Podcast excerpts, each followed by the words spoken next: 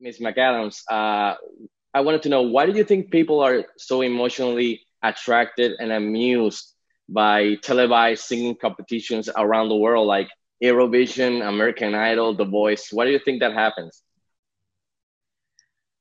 I, I guess it's just watching in real time someone's dream come true. I mean, you know, it's just kind of as pure as that.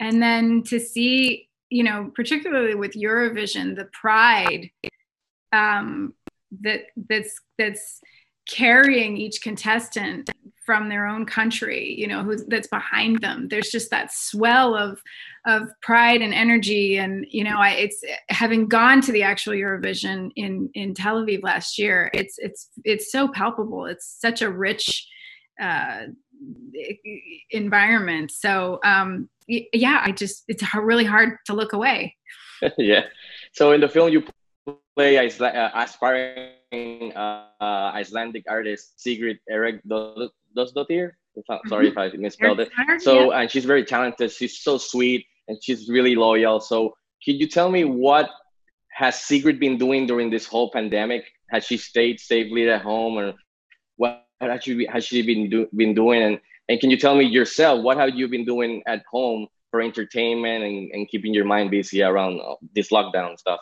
Right, right. Um, well, I think Iceland's done a pretty good job, from what I understand, yeah. of, of you know keeping COVID um, at bay for the most part. Um, they have uh, great leadership there, and uh, yeah. So I I think I think Sigrid would probably be okay. Um, she comes from a very very tiny fishing village, um, you know, and lives with her mom and she'd probably be, you know, in a pretty small quarantine bubble. So um, that's what I imagine her life would be like. And then my personal life, I mean, um, I actually just took an RV across the United States, across 11 states with my family. Um, we didn't want to fly to try and stay safe. So we needed to get from the East Coast to the West Coast. So we spent eight days in an RV. That sounds Which is awesome. a great adventure. It actually was really amazing. I said, "Why don't we do this in our retirement?" and my partner was like, uh, "Let's talk about that in a few decades." Yeah. Yeah. So, uh, from what I understand, you're really singing in the film, right? So, uh, what preparation did you t- did you t- did you take for uh, for the whole singing part of the role? And was it challenging? Was it fun?